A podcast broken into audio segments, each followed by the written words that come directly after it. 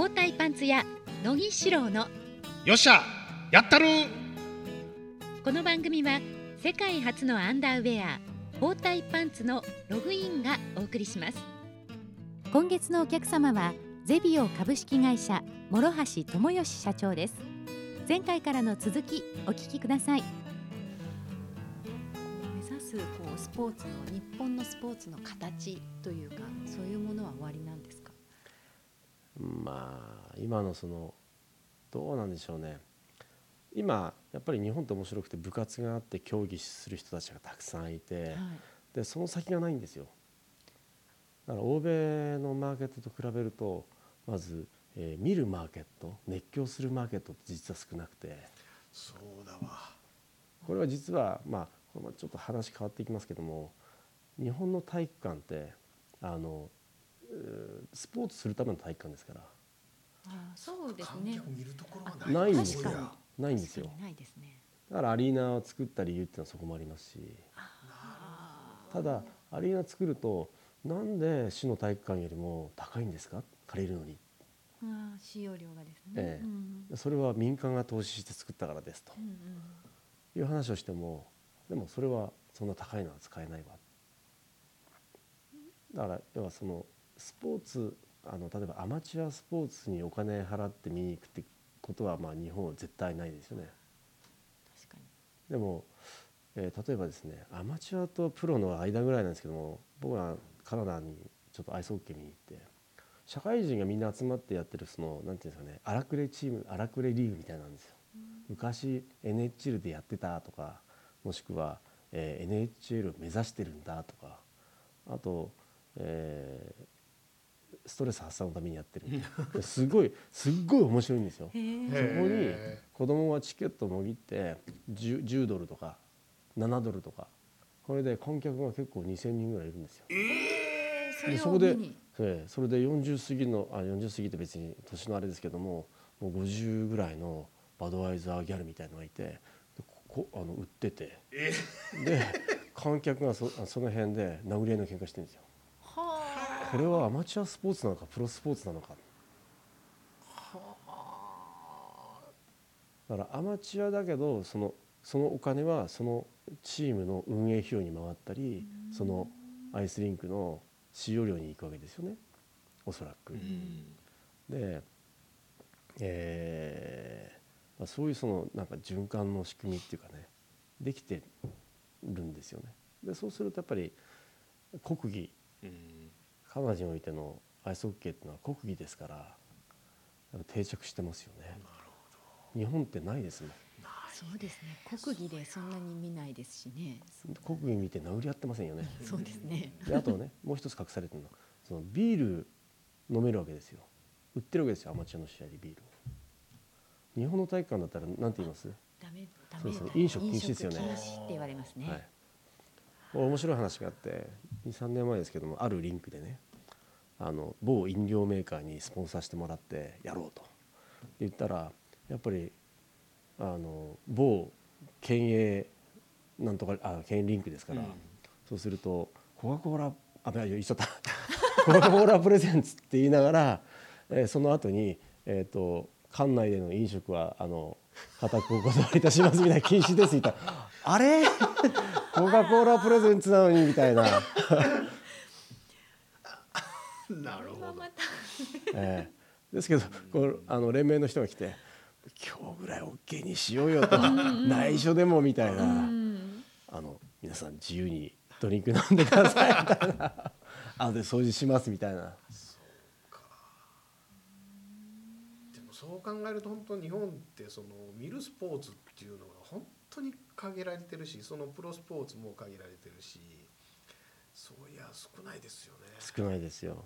だからそのなんかまあセカンドキャリア言うたらおかしいけれどもそのプロスポーツでもなんかどんどんどんどんアマチュアのその活躍する場所っていうかうんうん場所がないんですよね結そう局ですね。そうですね。だからその構造自体を少し変えていかないと全体構造も含めて、あのそのファシリティというかね施設含めた構造を変えないと本当の意味でのスポーツがもう産業化していかない業界が産業化していくっていうかね、ならないかなと思うし、えーそれにはやっぱりそのそういった、まあ、海外のケーススタディみたいなものをやっぱり勉強する必要あるのかなと思いますね。いやそれやってほしいな、うん。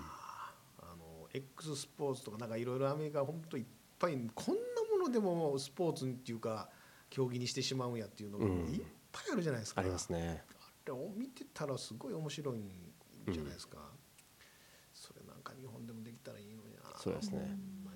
でもね例えば子どもたちの遊ぶ環境もなくてねローラースケートは例えば外で遊んじゃいけませんとかそうかそうかモンスターペアレンツがたくさんいるからかもしれないしもしくはそのねあの自治体の人たちがその責任問題になるような嫌だか嫌だからっていうのはあるかもしれない知れませんけどでもまず公園があってボール遊びしちゃいけませんっておかしいですよね。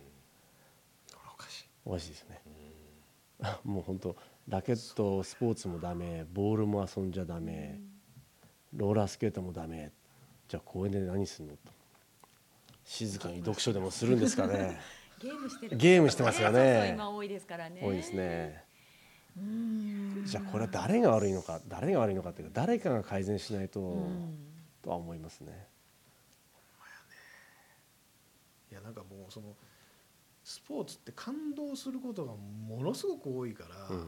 で僕も包帯パンツはもう本当のそのサッカーの感動からスタートしてんねんけどもだからそのそんだけしょうもないテレビ見るよりかはスポーツ見てる方がやっぱり血湧き肉踊るし感動もするし、そういうのをどんどんどんどん広げていけたらいいのになほんまに。そうですねあのうちのね標語標語というかその、えースローガンじゃないんですけど、まあ、これはもうあの社外というよりは社内の人間にメッセージとして送ってることがあってやっぱりその感動スポーツに感動できる人たちがたくさんいる国は豊かな国だ例えば世界見渡した時にあのやっぱり熱狂してる国とかもありますしね。逆にそのそれが見れない国もあるわけですよねまだ。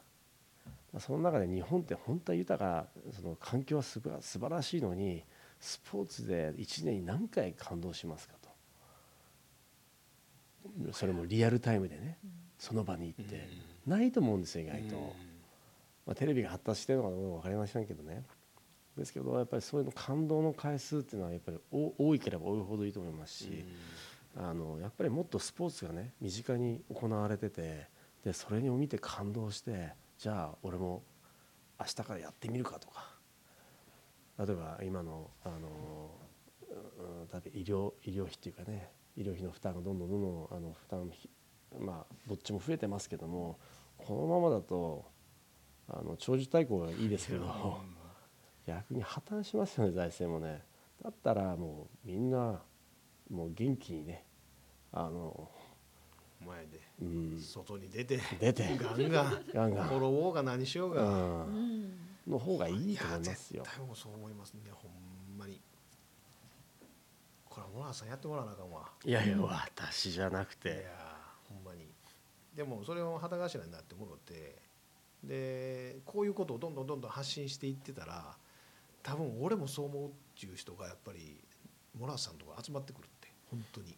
いやいやもう私というよりはもうあの私もボキャブラリーも足りないしこの間某あのうんそうですね。あの会合で2,000人も目の前にしながら乾杯の挨拶してって言われたらあの足が震えてですね。すごいあの10年ぶりぐらいにその恥ずかしい思いをして そこから 2, 2, 週2週間ぐらい経ってますけどももうちょっと元気ないんですよね今ね。もう人前に出るのがあんま好きじゃないんで。ですからまあ人前に出るねあの逆に出てやる人とうん。僕みたいに裏でこそこそ考える人とうん。いていいと思うんですね、だから野木社長に前いに出てもらってガツンと まあでもあのハートハートはねもう超熱い人やから、まあとにかくそのスポーツっていうのはほんまにあのどんどんどんどん感動を広げていけるもんやし、そうですね。本当に。それで涙できるもんやし、うん。しょうがない。できますね。ドラマでもほんま感動するよね。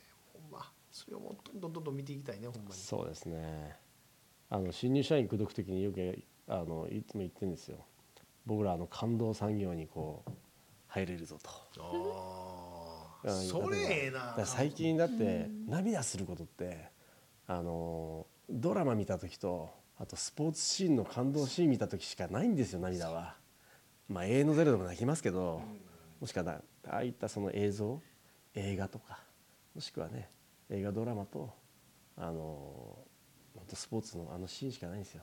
あと涙流さないですもんねあんまりね。いやもうよう言うてんのはもう感動したもん勝ちやでと、うん。涙流したもん勝ちやでと。涙流せへんようになったら終わりやでと。できるだけ感動してできるだけ泣いた方がええでっていうの。も周りにもうとにかくその機会を自分で取りに行かへんかったら周りから与えてくれへんから。そうですね。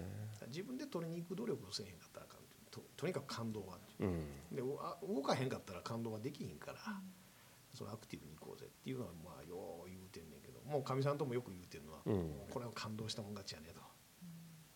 あと僕らはやっぱりスポーツ交流じゃないですか。やっぱり感動価値。これを要はもう僕らはどうやって提供するのかよく考えろと。いう話はしてますよね。川上先生と一緒に。お今度川上先生登場してもらわなあかんなこれは。ああいいですねもう川上先生入れてまた対談中のもああねえ、おさんお三方で、まだ、暴露大会になっちゃう。全部ピーって言ってるかピもしれない。ーピーピーピー。ってさあそろそろはい。時間にもなってきましたが、最後に何かご質問は乃木さんからないですか？これだけは聞きそびれた。うーんモラさんがあの一番あの大切にしてるものっていうのは、まあ、すごい抽象的な生き方やななんやろななんて聞いたらいいんかな。あと自分がその、えー右か左かってジャッジする時の判断基準って何かあります？うん、やっぱり過去のその成功体験と失敗体験ってやっぱりあると思うしあとはやっぱりそのいろんなその諸先輩方の話をやっぱり元にそれをやっぱり自分の中にインプットさせてあってで一応ストレッチさせてるのでそこから引き出してジャッジをしますよね。私一応あのあれなんですよ故郷昇進っていうね古き教えは心を照らすっていうのが私のあの座右の銘ですから。ああそこにあるじゃないです書いてある書いてある書いてあるうーんか。あの右のお面じゃないですよ。お面かなと思って、どっか書いてあるかな。なるほど。えなるほど。俺インプット足らんなまだまだインプットしよう。今日もいっぱいインプットしまインプしたねッ。トしちゃうな今のええ話聞いたほんえ。ま。いやいやいやいやいかがでしたか？いやーなんかすごい感動したな。なんか良かったな。あのーいい話本当に聞き方と思います。本当にありがとうございます。いやいやとんでもないです。本当に今日はありがとうございました。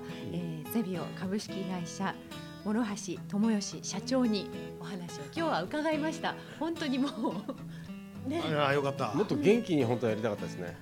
いやじゃあもう一回取り直しますかあ。そうしますか？